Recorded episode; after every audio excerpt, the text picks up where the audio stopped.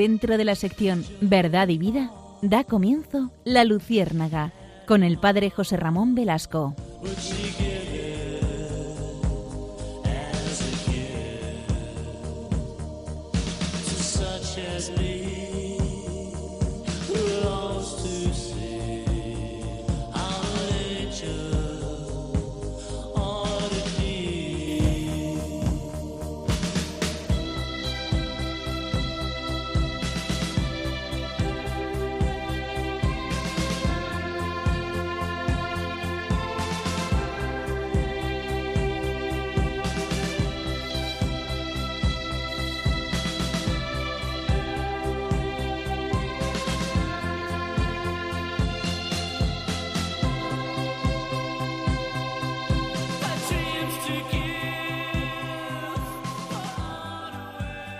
Corría el año 2013 y en ese momento, el 11 de febrero, mm, era lunes y nos sorprendió una noticia porque en nuestros móviles y después en la radio escuchamos que el Papa Benedicto XVI había presentado su renuncia.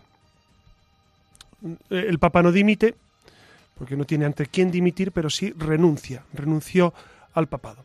Esta noticia que nos dejó eh, ciertamente a mí consternado, mm, es decir, me costaba, me costaba aceptar, me costaba asimilar, pues porque el Papa Benedicto había sido un referente importantísimo desde los años 80, que fue prefecto de la Congregación para la Doctrina de la Fe, y después eh, en el papado para mí personalmente había sido un gran referente, una clarificación, un hombre providencial, un hombre que en tiempos de crisis profunda en la Iglesia, recordemos eh, los años 70 y, los años 80 en los que él llega, ¿no?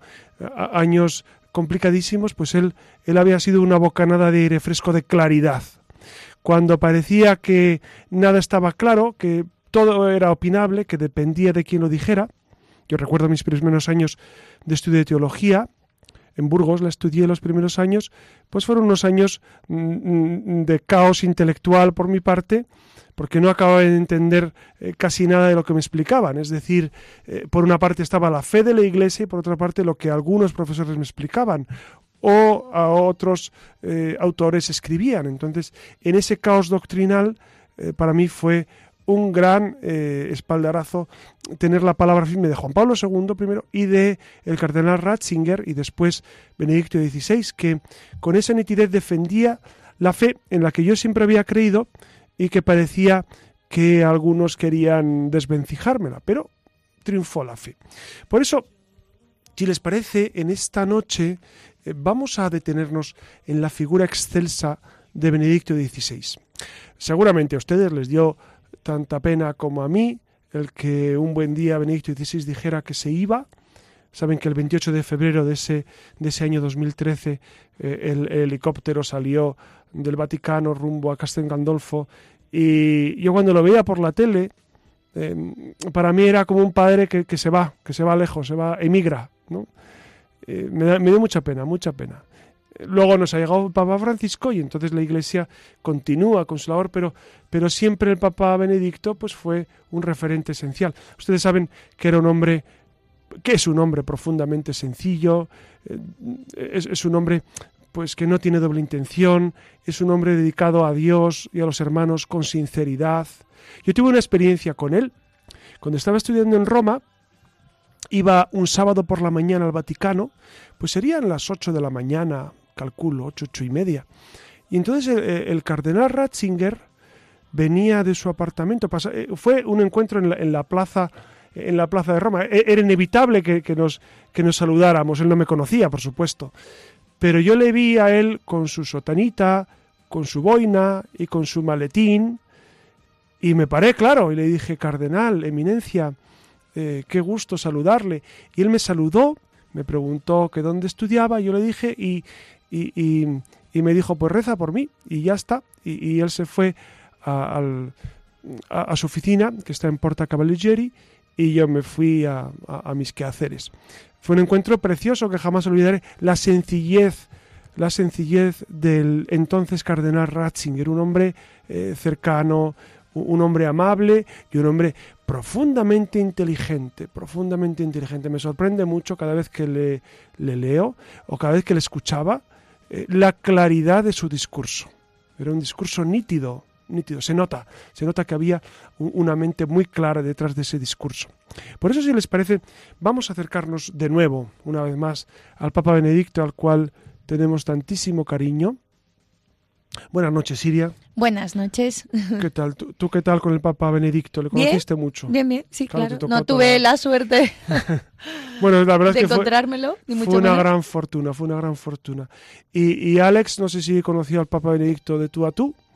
Bueno, ya os lo cuento. Bueno, vino, ¿no? Vino aquí vino a, España, claro, a la vino Jornada en la, de la Juventud. en la Jornada Mundial de la Juventud. Estuvo, no sé si ustedes se acuerdan, vamos a meternos en la jornada. Aquel día, aquel día pasó una cosa excepcional. Eh, era mes de agosto y, y estábamos en, en Cuatro Vientos. Yo fui con los muchachos de mi parroquia, por supuesto. No había llovido en unos meses antes y no volvió a llover hasta unos meses después. Sin embargo, ese día, justo en el momento en el que el Papa Benedicto estaba dando el discurso, llovió. Llovió, nos empapó, nos quedamos embarrados. Pero fue, a mí eso, mmm, por supuesto que fueron las palabras, pero fue eh, el Papa cómo aguantó el tipo, cómo estuvo allí, firme y fiel. Eh, yo a veces he imaginado como que al demonio no le gustaba lo que decía. Claro que es una, es una suposición, no, no, no quiero meterme en berenjenales, pero como que era el mal que decía, no, no puedo soportar tanto bien que me ofrece el Papa Francisco, el, Papa Benedicto. No lo puedo soportar. Y entonces tengo que fastidiar de alguna manera. Y, bueno, y sí nos fastidió, claro. los que estaba, porque tuvimos que dormir luego en los sacos de dormir, sí nos fastidió, la verdad. Pero, pero lo vivimos con mucha alegría. Ustedes recuerdan que el viento fue tremendo, que una tienda que tenía todas las formas para consagrar la voló y, y fue, fue, una cosa... Sí, el altar, ¿no? El, el, el, el altar los... tuvo problemas, sí. Fue una cosa espectacular y justo ese día, eh, con ese viento, con esa lluvia, pues bueno, el Señor en su providencia pues va llevando. Esos son grandes recuerdos que tenemos todos del Papa Benedicto. Pues nada, hermanos, comenzamos el programa.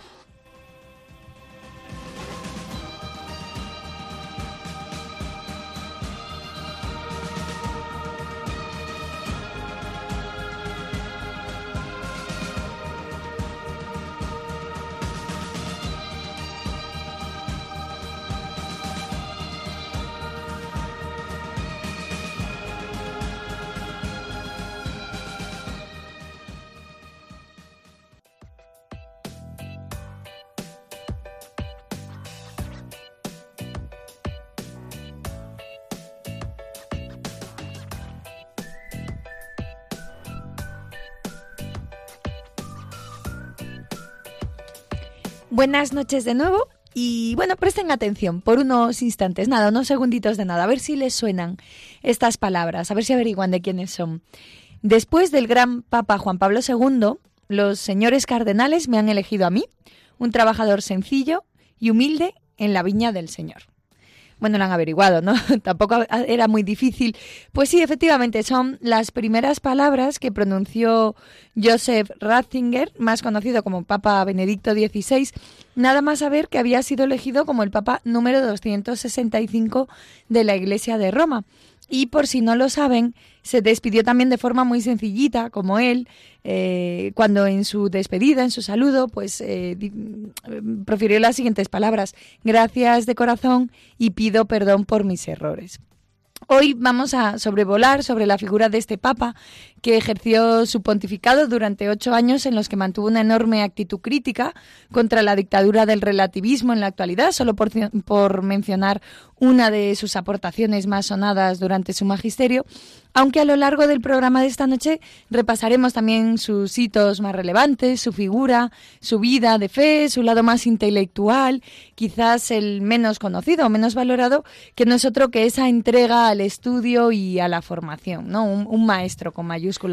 Cuando hablabas de esa dictadura del relativismo en el cual eh, pues estamos envueltos y, que tanto atacó el Papa Benedicto, yo recuerdo un libro que a mí se me hizo, se me hizo esencial y, y, y, me causó un gran impacto, un impacto muy positivo, que fue Informe sobre la Fe, que publicó, creo recordar, en el año 83, 84, más o menos. Era una entrevista que le hacía Vittorio Messori. Vittorio Messori saben que es un periodista italiano pues de, un gran éxito, ¿no? Tiene libros excepcionales como eh, La hipótesis sobre Jesús eh, o, un libro excepcional también eh, que es Meditación sobre la muerte. Muy buenos los libros de Vittorio Messori. Bueno, pues este libro entrevista abordaba los temas candentes de la teología y, de, la sociedad de ese momento y como les decía antes, con una claridad meridiana, pues va respondiendo. A mí es un libro que me hizo mucho bien y que lo he releído en varias ocasiones.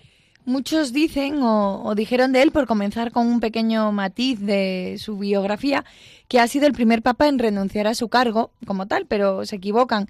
La renuncia del Papa Benedicto XVI al pontificado de la Iglesia Católica fue anunciada por él mismo el 11 de febrero del 2013 y fue efectiva, como hemos comentado antes, el 28 de febrero a las 8 en Roma.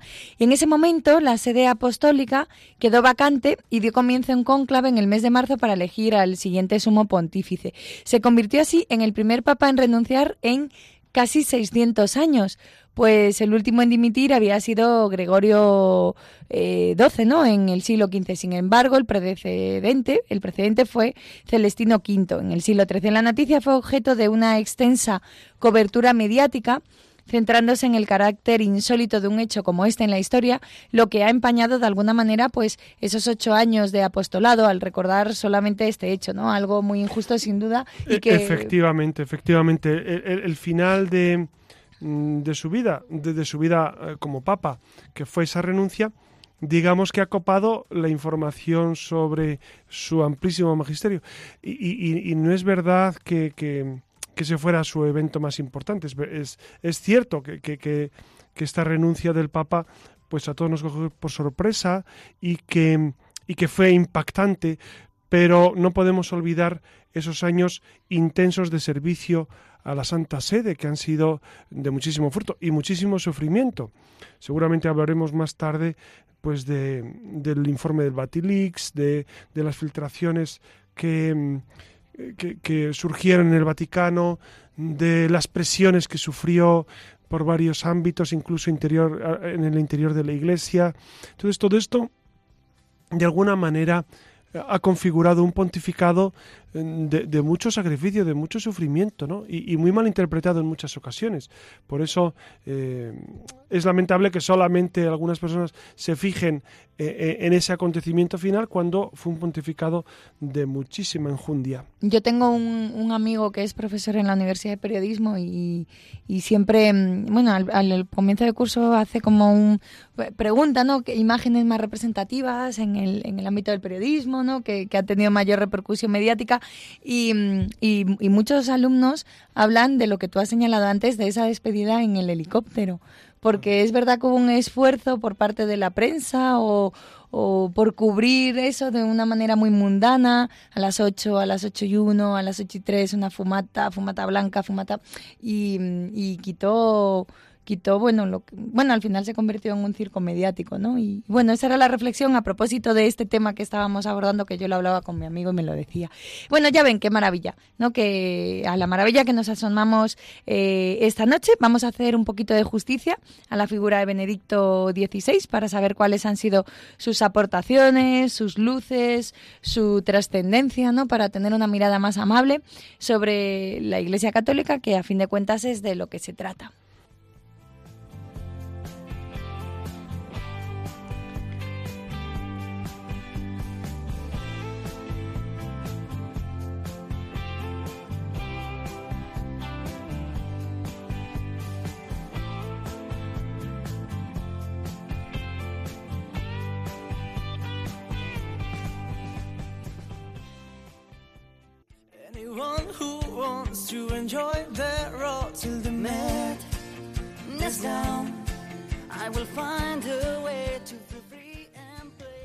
Estamos escuchando al grupo Aurin con su canción Last Night on Earth, que trata sobre todo aquello que necesitamos expresar y que por algún motivo no hemos tenido ocasión de hacer.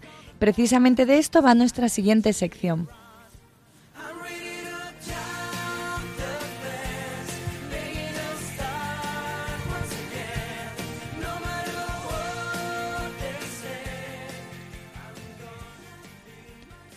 Y antes de preguntarle al padre José Ramón Velasco por algunas de nuestras inquietudes, vamos a detenernos brevemente pues para conocer algunos datos de este papá tan querido. Eh, no sé si saben que nació en Baviera y que fue bautizado el mismo día que nació, que era un sábado de gloria. Su hermano, también sacerdote, todavía vive y su hermana nunca se casó y administró la casa del cardenal Ratzinger hasta su muerte en el 91. Cuentan que a la edad de cinco años Ratzinger estaba con un grupo de niños que dieron la bienvenida al visitante cardenal arzobispo de Múnich con flores eh, y bueno, impresionado por la vestimenta del cardenal, más tarde anunció que él quería llegar a ese cargo. A Joseph le tocó vivir los años difíciles de la Segunda Guerra Mundial. Eh, vivió su tiempo escolar en la década de los 30 después del fortalecimiento del nacionalsocialismo nacionalsocialismo y a pesar de que sus padres tenían algunas cargas económicas, lo enviaron al seminario de San Miguel, donde se desempeñó como un estudiante dedicado, dedicadísimo. Hasta 1939, ningún seminarista había entrado en las juventudes hitlerianas, pero el régimen exigió a partir de marzo la afiliación obligatoria, eh, hasta octubre la dirección del seminario se negó, pero luego no pudo impedir que les inscribieran. Y esto pues le sucedió también a Ratzinger a sus 14 años. Piensen que en ese tiempo los seminaristas eran una provocación para los nazis. Se les consideraba sospechosos de estar en contra del régimen, de ahí que les obligaban pues a alistarse y a comprometerse de alguna manera con Hitler. Esto está bien mencionarlo un poco por toda esa historia que luego ha pesado también sobre Benedicto XVI. también profundamente injusta, porque eh, comenzaron a decir que era, que era un papa que había defendido el, el nazismo y en absoluto, todo lo contrario. Bueno, de hecho a los 16 años le llamaron a filas, como tantos otros jóvenes jóvenes de las juventudes hitlerianas que al final de la guerra eh, fueron militarizados y los destinaron a, bueno, a una protección en la fábrica de BMW a las afueras de Múnich, eh, ciudad que además fue bombardeada masivamente. Prestó servicio durante un año y a las preguntas de un superior eh, de que a qué se quería dedicar, él siempre contestaba que quería ser sacerdote. Pero eso no impidió para que le enviaran a Hungría a prestar servicio en la defensa alemana. En los últimos días de la guerra, Ratzinger desertó pero fue hecho prisionero por los soldados aliados en un campo cerca de Ulm. Después de ser puesto en libertad, continuó con su formación, primero en bachillerato hasta llegar a la universidad y ahí, ¿no? De todos, por todos es conocido que Ratzinger fue un fabuloso teólogo y para nadie pasó desapercibido ese dato. Sin ir más lejos, Ingresó como profesor en la Universidad de Bonn, allí por la década de los 70, después en la Universidad de Tubinga y así otras tantas. Tal era la admiración que despertaba su faceta como teólogo que en el 72 fundó la publicación teológica Comunio junto con otros teólogos relevantes, hoy publicada en 17 idiomas, alemán, inglés, español, entre otros, que se ha convertido en una de las publicaciones católicas más influyentes. Sí, la revista Comunio fue un gran fruto del concilio. Ustedes saben, y si no saben ya se lo cuento yo, que Comunio tuvo varias etapas. Al inicio fue una, una revista eh, pues que mm, comenzó mm, con, los nuevos aires del concilio, poco a poco se fue distanciando en algunas ocasiones o fue eh, siendo un poco crítica con el magisterio y, el, el, entonces eh, obispo eh, Ratzinger, pues se distanció de la revista y, dejó que la revista siguiera su curso y él eh, pues optó por una visión bastante más seguramente centrada en el magisterio. Fue ordenado sacerdote, prefecto de la Congregación para la Doctrina de la Fe, nombrado por su predecesor, el entonces Juan Pablo II, quien le encomendó la redacción de un nuevo catecismo de la Iglesia Católica, terminado y publicado después de seis años. Yo, creo que una de las grandísimas obras del Papa Juan Pablo fue el Catecismo, porque eh, el Catecismo de la Iglesia Católica, que se le encargó precisamente, como bien decías, al cardenal Ratzinger, fue una obra magna para sintetizar la fe y para saber qué es lo que tenemos que creer.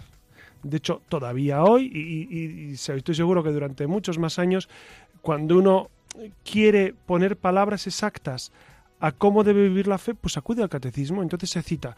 Por ejemplo, cuando hay una controversia sobre cualquier tipo de cuestión, a nivel social, a, nivel moral, a nivel de sacramentos, a nivel del el modo de orar, etcétera, etcétera, siempre uno acude al catecismo y te da respuesta exacta de lo que necesitas. Y finalmente llegó su pontificado. En abril de 2005 fue elegido sucesor de Juan Pablo II después de dos días de cónclave y dos fumatas negras. El cardenal Ratzinger había repetido varias veces que le gustaría retirarse a una aldea bávara y dedicarse a escribir libros, pero eh, al final terminó por reconocer entre sus íntimos que él estaba eh, listo para cualquier función que Dios le atribuyera. Su elección generó de inmediato numerosas críticas centradas en su supuesto perfil neoconservador, un poco yo creo que arrastrando ese, ese peso que antes hemos comentado. Sin ir más lejos, se le acusó de desear restituir la organización y doctrina de la Iglesia a la que tenía antes del Concilio Vaticano II. Algunos analistas preveían que con él la Iglesia endurecería sus posturas en lo referente a la prohibición del aborto, la homosexualidad, la eutanasia o el método de anticonceptivos. Eh, en el año 2006 fue publicada en castellano una obra suya escrita cuando todavía no era papa con el título de Fe, Verdad, Tolerancia, donde hablaba, entre otras cosas, del pluralismo religioso y del diálogo, porque quizás es lo que menos conoce la gente, pero el Papa Benedicto XVI era eh, un maravilloso teólogo, un maestro y un profesor y un enorme conciliador también, ¿no? Por Eh, supuesto, es que desde su atalaya, desde su atalaya intelectual, él, él era- capaz de, de dialogar desde una base muy cierta y muy, y muy, y muy profunda, ¿no? Claro, el diálogo cuando se ejercita a estos niveles pues es fructífero y es y era un hombre pues acostumbrado a debatir a dialogar a confrontar a, a- no mm, denunciar directamente los errores del contrario sino a ver en qué medida se puede llegar a una verdad conjunta. E- era un maestro del diálogo es un maestro del diálogo el Papa Benedicto De entre sus aportaciones en esta línea, por encima de todo están sus encíclicas leídas y alabadas por todos los católicos. No sé si conocen títulos como Deus Caritas Es, donde señala que Dios es amor, es el corazón de la fe cristiana, habla del amor en la creación de Dios y amplía, aborda, ¿no? sobredimensionando el manido término del amor de la mano de la caridad, centrada, centrado todo en la Iglesia, a la que llama comunidad de amor.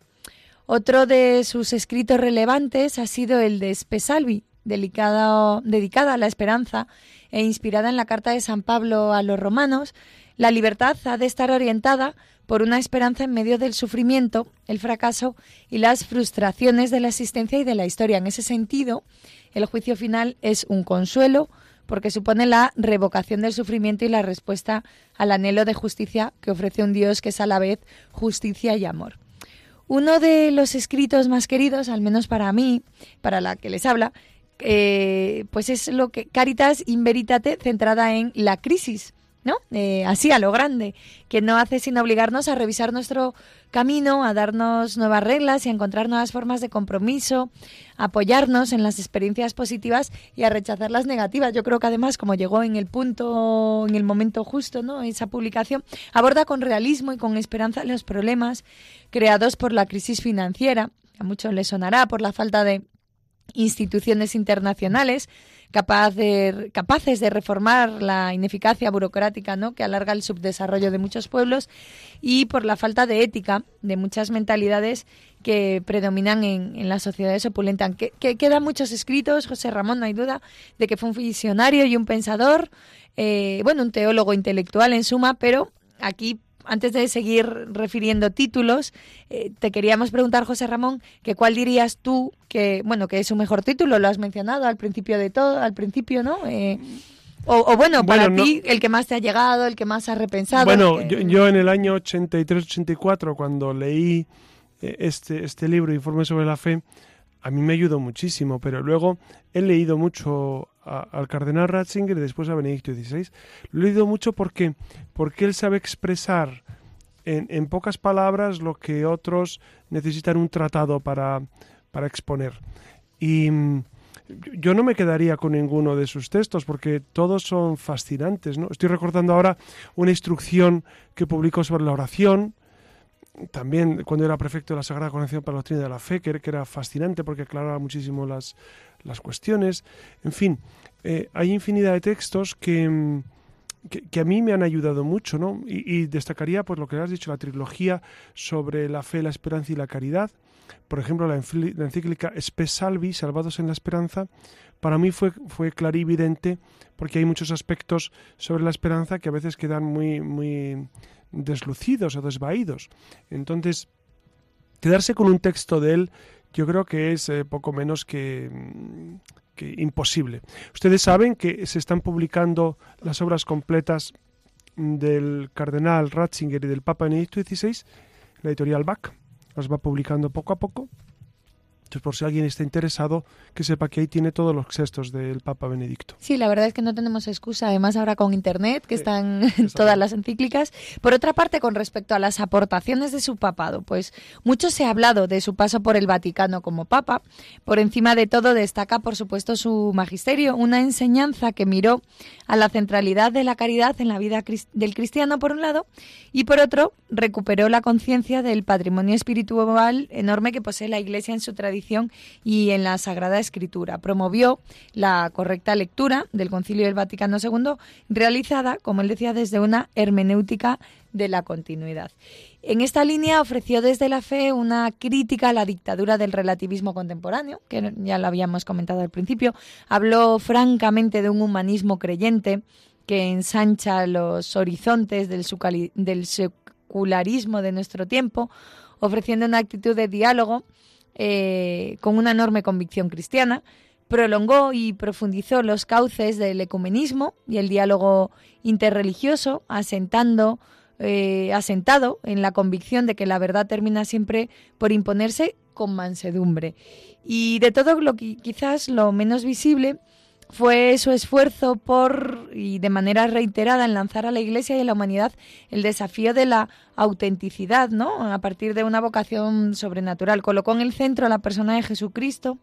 Como él mismo aseguró más de una ocasión, no se comienza a ser cristiano por una decisión ética o por una gran idea, sino por un encuentro eh, con una persona que da un nuevo horizonte en la vida y con ello una orientación decisiva. Claro, yo, creo que esto, es esencial para entender no solamente el magisterio de Papa Benedicto, sino la visión correcta de la Iglesia. La Iglesia no es un cúmulo de ideas, no es un cúmulo de normas, una serie de o una ideología que, que uno pretende seguir. La Iglesia católica, el cristianismo es una persona.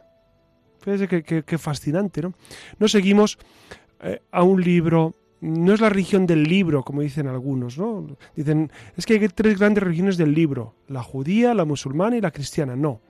Las demás no sé si son del libro, la nuestra no. La nuestra desde luego que no es del libro, es de la persona, de una persona, de Jesucristo. Entonces, en torno a Jesucristo gira toda la vida cristiana.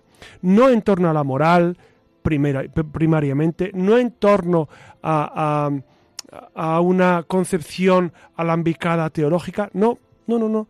Gira en torno a la persona de Cristo.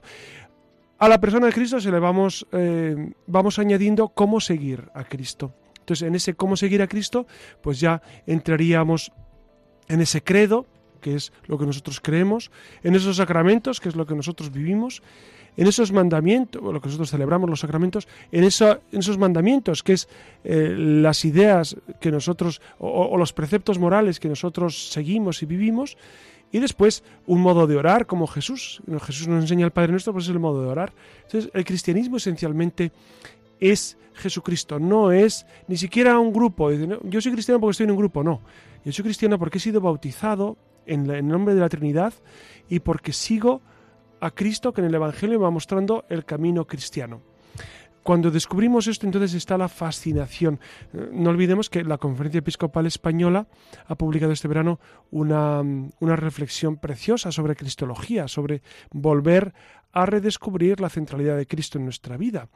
Mm, porque si entendemos que nuestra vida se fundamenta en Cristo, luego viviremos con más intensidad todo lo demás, los sacramentos, la moral, el, credo, lo viviremos con intensidad si hemos hecho experiencia de Jesucristo. Si no, pues nos pasará que estamos siempre em, pues a trancas y barrancas, ¿no? Como arrastrando nuestra fe, en vez de vivirla con ilusión, eh, con, con, pasión, porque si vivimos una persona, la, vivimos en ocasiones pues como con rutina, arrastrada, por no vivir a lo de una persona. Yo a mucha gente le preguntaría, ¿usted ama a una persona?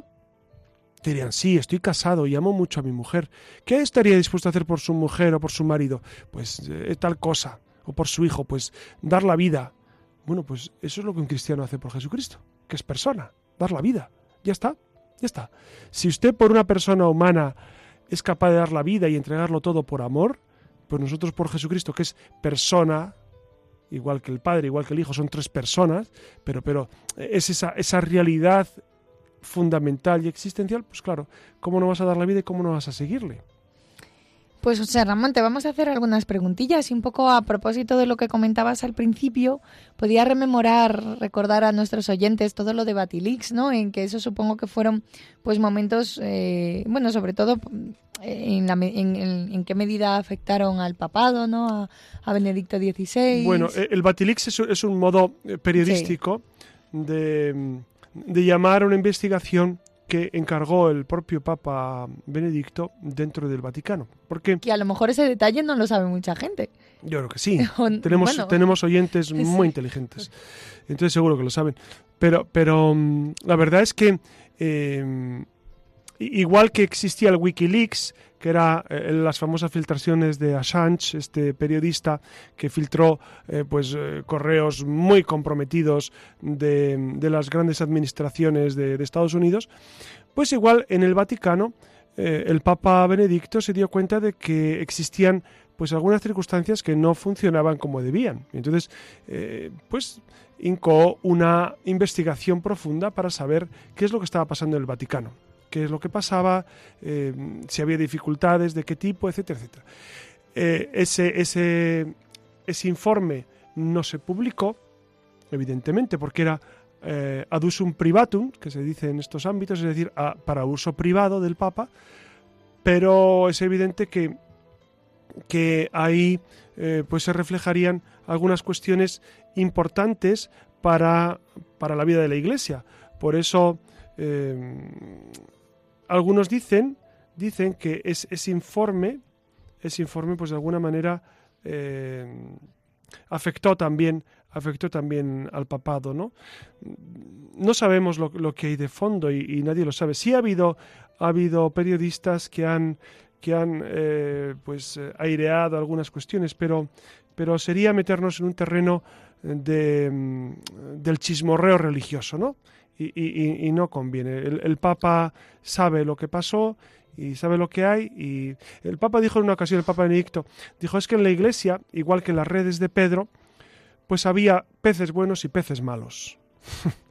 y Jesucristo también cuando le preguntan, oye Jesús, este terreno que lo sembramos de trigo, y y cizaña, ¿qué hacemos? ¿La cortamos? Dice, no, no, dejadla que crezcan juntas ya al final. Pues es, evidente que en la Iglesia hay cizaña, como en todas las obras humanas, ¿no? Humanas y divinas. Entonces, pues el Papa trataba de corregir y, de, mm, saber exactamente qué es lo que estaba pasando. Y a tu juicio, José Ramón, ¿cuál crees que ha sido la aportación más relevante eh, del Papa Benedicto XVI? Para mí, la claridad en exponer la certeza de la fe. Es decir, eh, eh, es un hombre del cual te puedes fiar, ¿no? Que da gusto.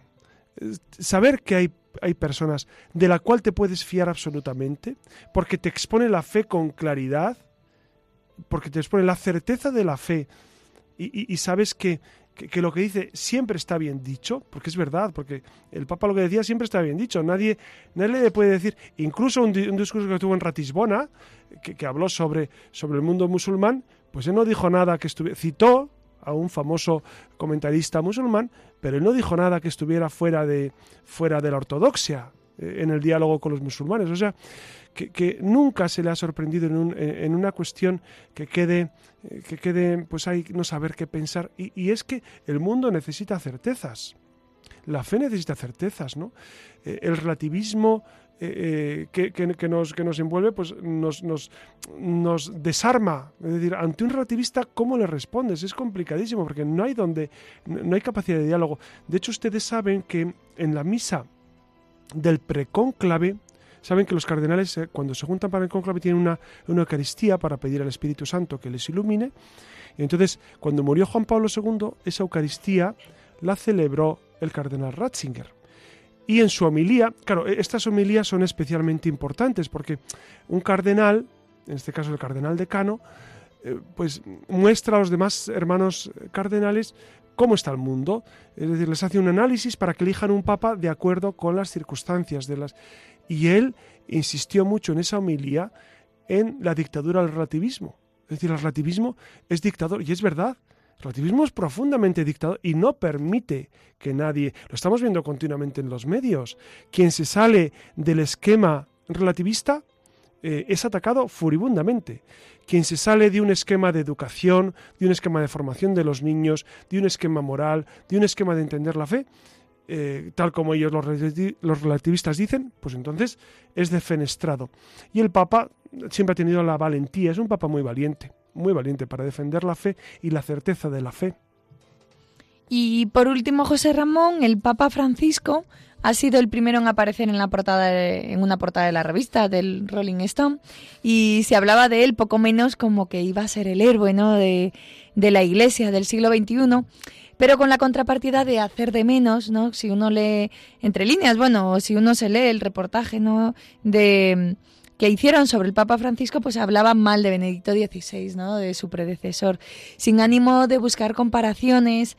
¿Qué le dirías a todos aquellos que hablan mal del magisterio ¿no? durante el papado de Benedicto XVI? Que los hay, porque en realidad al final, eh, incluso entre gente también de la Iglesia, ¿no? ha pasado, ha tenido como un papado sin pena ni gloria y, bueno, no sé, ¿qué le dirías? Bueno, esa impresión que, que, que, tú reflejas es verdad que la puede tener mucha gente, ¿no? Pero vamos a distinguir una cuestión. Dentro del amplio abanico, bueno, yo me referiría a, los católicos que viven la fe, porque, claro, si empezamos a valorar eh, los, los que fuera de la iglesia también valoran lo que pasa dentro de la iglesia, es como si yo me pongo a hablar sobre China pues, ¿qué voy a decir de China? Pues vaguedades, vulgaridades, lugares comunes, porque no he estudiado China, no he vivido profundamente la cultura china, entonces, ¿qué voy a hablar yo de China?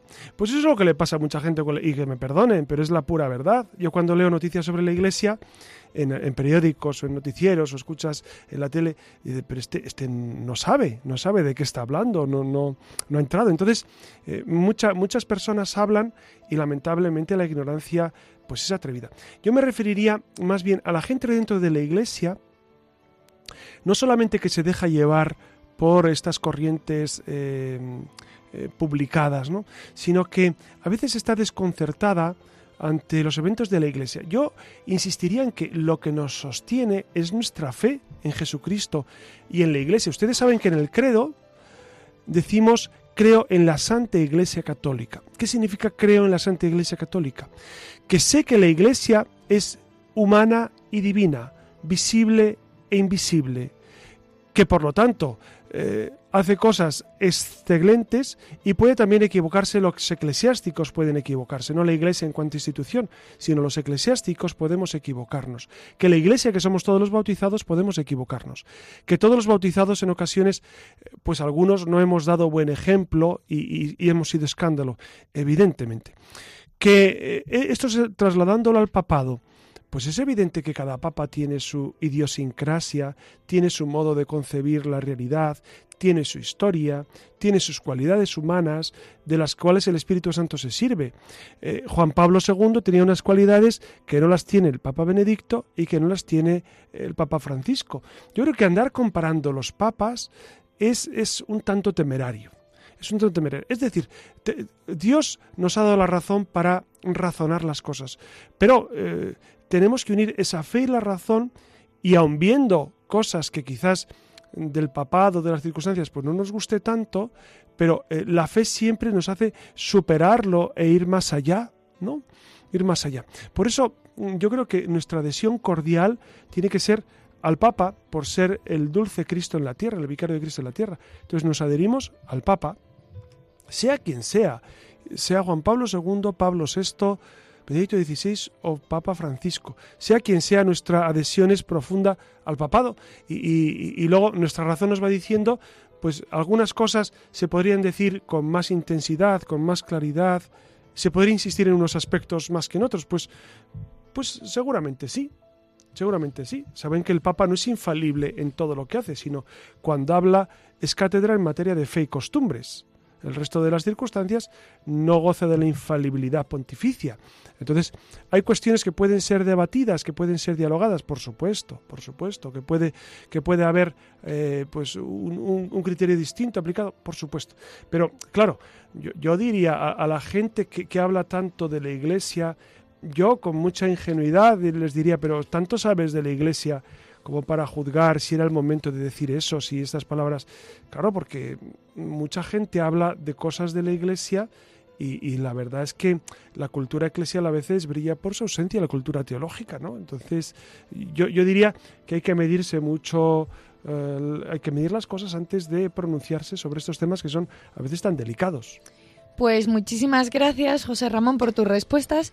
Y ahora mm, os dejamos planteados los temas para los siguientes programas. Seguimos con, la línea de, traer, rememorar a un papa, en este caso vamos a hablar de Juan Pablo II, y también eh, Cuba en los últimos 60 años, ¿no? A propósito de estas novedades que vienen... De la muerte de Fidel. De, a propósito de la muerte de Fidel. Que hemos pues escuchado cosas eh, muy curiosas sobre Fidel Castro que, no dudamos eh, su capacidad humana y su inteligencia, pero eh, la secuela que ha dejado en Cuba y en el mundo es, eh, es, para, para valorarla y para, y para sopesarla, ¿no? porque ha sido, han sido 60 años tremendos para los cubanos. ¿no? y lo que se tienen que recuperar, ¿no? Y esperemos que sea un, algo paulatino, ¿no? De golpe. En cualquier caso, ya los tienen ahí planteados para que los piensen, los repiensen.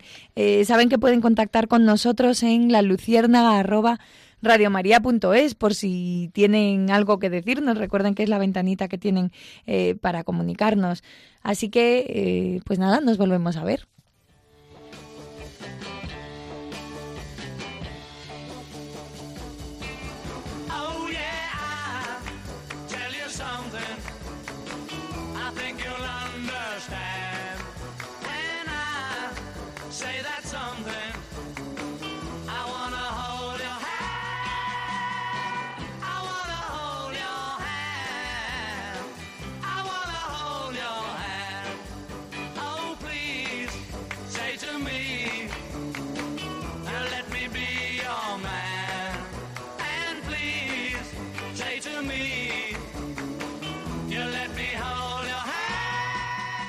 Y ya hemos hablado mucho por esta noche. Así que nos vamos a despedir con las palabras del propio Benedicto XVI, una, unas de tantas, que forman parte del discurso de despedida. Tomen nota y anímense también ustedes a querer ser como Benedicto, un peregrino del mensaje de Jesucristo. Queridos amigos, estoy feliz de estar con vosotros. Aquí se nota el contacto con la belleza de la creación. Gracias por la amistad y por el afecto.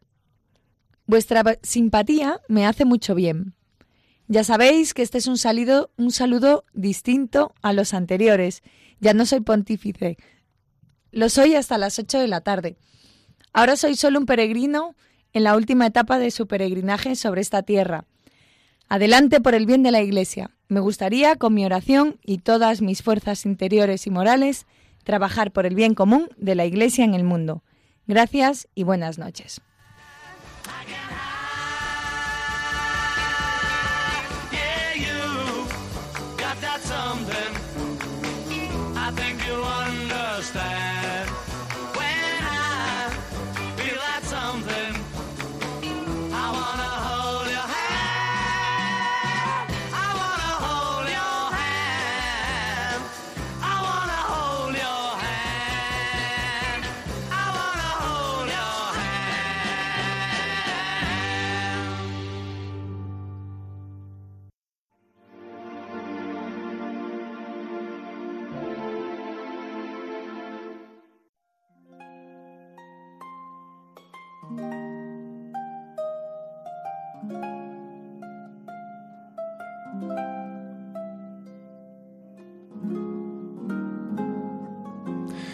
En esta noche me gustaría traer a colación varios libros que han publicado de entrevistas con Benedicto XVI. Ustedes saben que hay un, hay un periodista especialmente cercano primero al cardenal Ratzinger y después a Benedicto XVI, que se llama Peter Seewald, es un periodista alemán. Eh, con él publicó La sal de la tierra, el primer libro, el segundo Dios y el mundo, y el tercero se titulaba Luz del mundo. Bueno, pero hay un cuarto libro, un cuarto libro publicado en editorial Mensajero, que se titula Últimas conversaciones, que lo ha publicado ya siendo Papa emérito. Y yo he entresacado algunas cuestiones de este libro que a mí me han resultado muy interesantes. A ver qué les parecieron a ustedes, ¿no? Eh, he destacado 20 puntos, a ver si nos da tiempo a llegar a los 20. Eh, el periodista le pregunta en un momento, ¿en qué es usted corregido por el Papa Francisco? Y contesta Benedicto, diría que Francisco me corrige a través de su afectividad directa con las personas. De hecho, quizá yo ya no haya estado suficientemente con las personas. Y luego, también es de destacar, diría yo, la valentía con la que afronta los problemas y busca soluciones. Como ven, es un papa que se conoce y que es profundamente humilde. Y luego le pregunta al periodista, ¿y cuál es su punto débil como papa? Y contesta, el gobierno práctico no es lo mío, y ahí, en cierto modo, tengo, diría yo, un punto débil. Y luego le pregunta, ¿y qué es lo que menos le gustaba como pontífice? Contesta, diría que las múltiples visitas políticas. Es verdad que al Papa toda la cuestión política se le notaba que le cansaba un poco. El caso Batilix, el lado oscuro del Vaticano. Y entonces eh, la pregunta que, le hace Peter Sewell, ¿le conmocionó descubrir que en el Vaticano existen envidias, celos, afán de hacer carrera e intrigas en tan gran medida? Y Benedicto contesta, eso ya nos lo advirtió el Señor. Las redes también atrapan peces malos. Y respecto a Fidel Castro, del cual hablábamos antes, pues también tiene su testimonio, ¿no? Dice, dice el Papa Benedicto, en cierto modo el encuentro con él fue conmovedor. No creo que abandone la estructura intelectual en la que creció.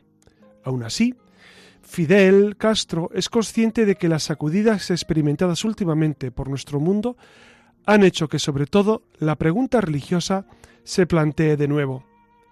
Me pidió que le enviara algunos libros y yo le envié Introducción al Cristianismo.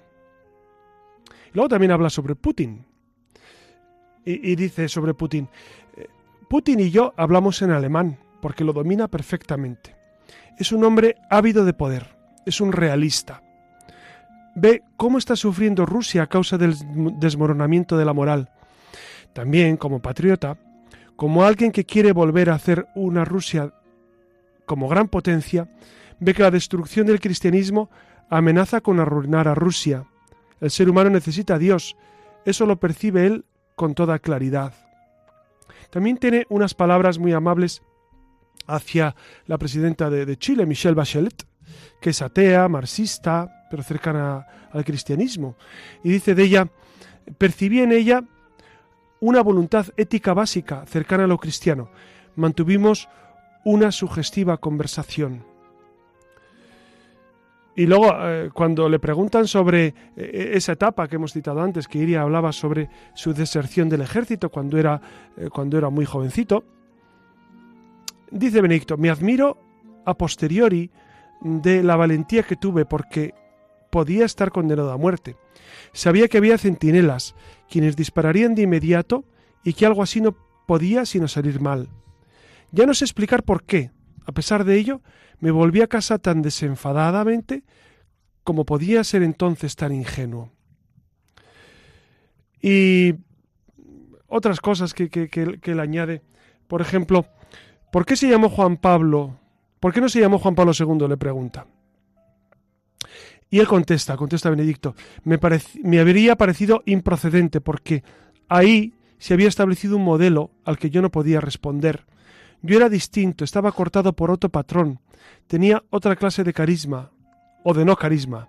Entonces pensé en Benedicto XV y a través de él el propio San Benito. Luego le pregunta sobre el lobby gay, que, como decíamos antes, em, eh, el Papa en el Batilix eh, sugiere que, que está. Y contesta a Benedicto, me indicaron la existencia de un grupo tal que procedimos a disolver. El grupo era pequeño, cuatro o cinco personas que deshicimos. No sé si volverá a formarse algo parecido.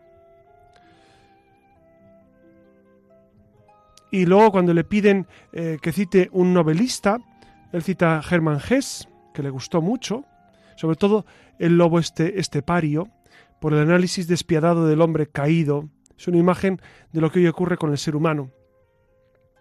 Y cuando le, pide citar dos pintores, pues cita Rembrandt y Johannes Vermeer. Recuerdan el, el famoso pintor de la Mujer de la Perla. Dos músicos. Saben que ustedes que Benedicto es un gran pianista, es un gran organista. Pues Mozart, ¿no? Como no. Sobre todo la misa de coronación, el Requiem y Bach. Y Bach, ¿no? Son dos grandísimos compositores. La pancarta que le hizo llorar, pues e, él, dice que cuando estaba eh, sobrevolando el Vaticano con, el helicóptero para irse a Castel Gandolfo, dice, en lo alto de la casa Pastor Bonus había una gran pancarta con la inscripción Que Dios te lo pague y las campanas de Roma. Eso me emocionó mucho. En cualquier caso, volando sobre Roma y oyendo el tañido de las campanas, supe que podía estar agradecido, que mi estado fundamental de ánimo era la gran gratitud. Y, finalmente el, periodista le pregunta, ¿y qué le dirá al Todopoderoso cuando esté delante de él? Y contesta el Papa, le pediré que sea indulgente con mi insignificancia. Me parece eh, abrumador el ejemplo de humildad que nos da el Papa Benedicto. Un ejemplo, un hombre santo y sabio que ha dado un ejemplo a la Iglesia profundísimo y que así lo expresa en sus palabras desde aquel eh, momento en el que eh, se presenta a la humanidad diciendo a un humilde trabajador de la viña del Señor le ha mandado a ser papa, hasta esta última expresión que dice le pediré al Señor que sea indulgente con mi insignificancia. Qué bonito. Pues demos gracias a Dios por este gran papa, por este hombre que nos ha ayudado tanto y que nos sigue ayudando ahora desde, desde la oración. Él sigue viviendo al lado del Vaticano, dentro de la ciudad, pero al lado de la, de la basílica. Muchas gracias, Siria, por, por esta noche. A vosotros, buenas noches. Muchas gracias, Alex, por estar con nosotros y por ayudarnos. Y muchas gracias a todos ustedes. Y ya saben que seguimos unidos en la oración. Queda de ustedes, amigo José Ramón Velasco.